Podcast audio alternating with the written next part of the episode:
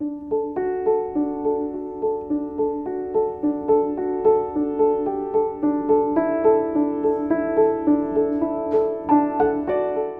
ーキーの会議が上手になるラジオの時間へようこそ。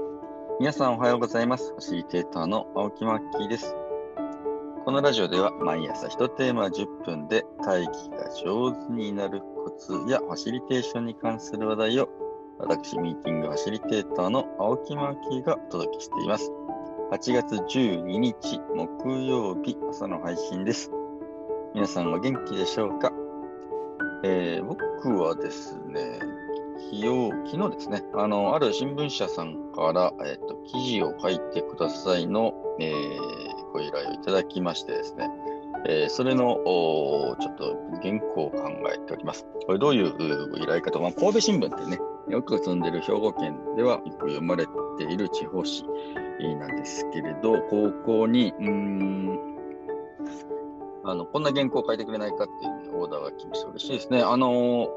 これは会議室、あ、淡路島を良い会議のできる島として売り出すことについて、今後の展望などごご執筆いただくのはいかがと考えております。あ、これは面白いですね。あのー、大切な会議は淡路島でっていうね、あの、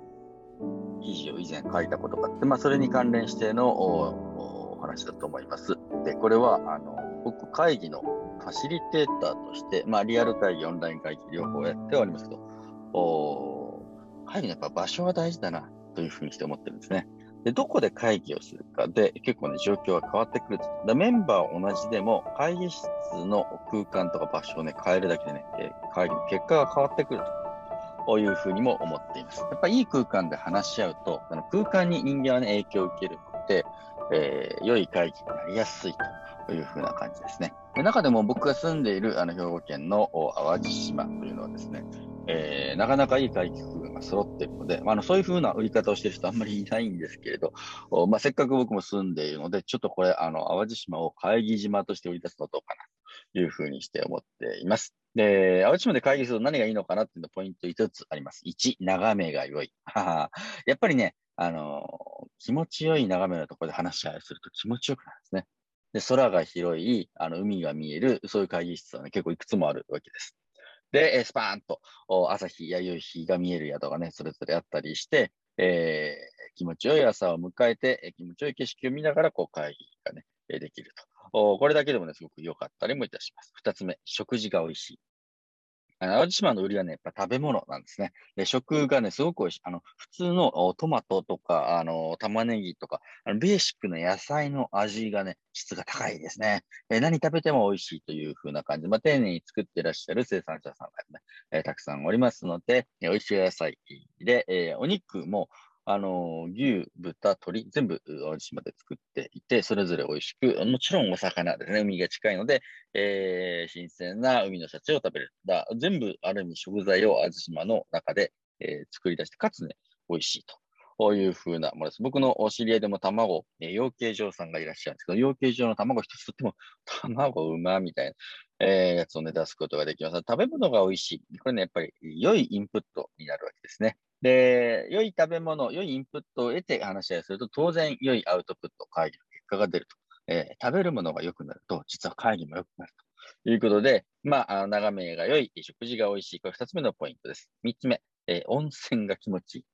あの、島内にいくつも温泉の源泉があって、まあ、大体どこに泊まってもですね、温泉入りに行こうと。行ったり自分のところの宿に、ね、温泉が引き込まれていたりいたします。えー、会議で煮詰まった頭、体もですね、温泉に入るとスパッとリフレッシュして、で、また次の話題にキュッと入りやすいっていうのはあるし、お風呂の中でちょっとゆったり話し合うみたいなこともできるので、えー、温泉が気持ちよい。これ3つ目のポイントです。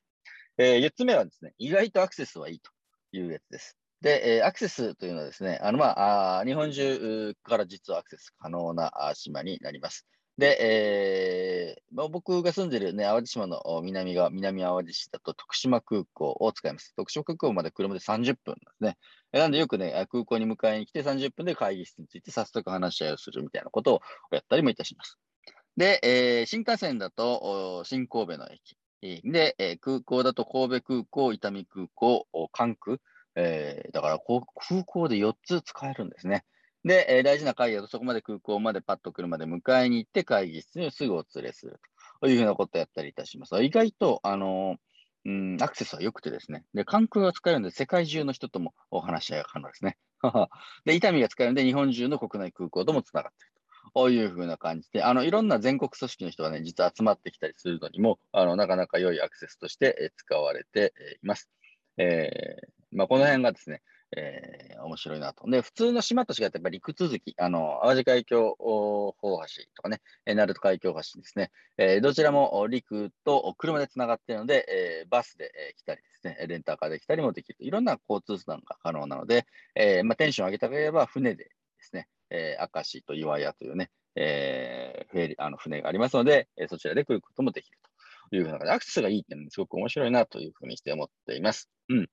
で、えー、最後、5つ目のポイント、優秀な進行役がついてくる。あ、これ私のことですね。はい。えー、淡路島で、あの、もし皆さんが会議をされるときには、僕が、あの、会議をファシリテーターとして喜んでお手伝いをします。えー、会議室のね、手配とか宿泊の食事の手配から、まあ、もちろん、あの、参考になるね、えー、訪れると面白いスポットとかパワースポットなんだ、えー、も含めて、会議の進行役をしながら、あの、その朝の散歩ですごい気持ちいいとこいつもありますので、そういったものをご案内したり、ちょっとしたアクティビティを入れながら、良い会議になっていくと。えー、1泊2日とか2泊3日で、様々な組織の会議の進行を手伝いしてきました。まあ、都会でね、えー、話し合うのと全然違うなと言って、ものすごい成果が出たり、あの、私たちの住む島は、あの、国海伝説、あの、古事記とか日本書紀で一番初めに登場する、あの、イザナギとイザナミが、あ国を生んでったっていうお話で、一番初めに生んでいただいたのが、この、淡路島というね、えー、お話になってますので、まあ、何かプロジェクトを生み出すという話し合いの時にもすごくおすすめというふうな感じで、えーえー、ね、淡路島で、大切な会議はぜひ淡路島で、え、してくださいというふうなお話でありました。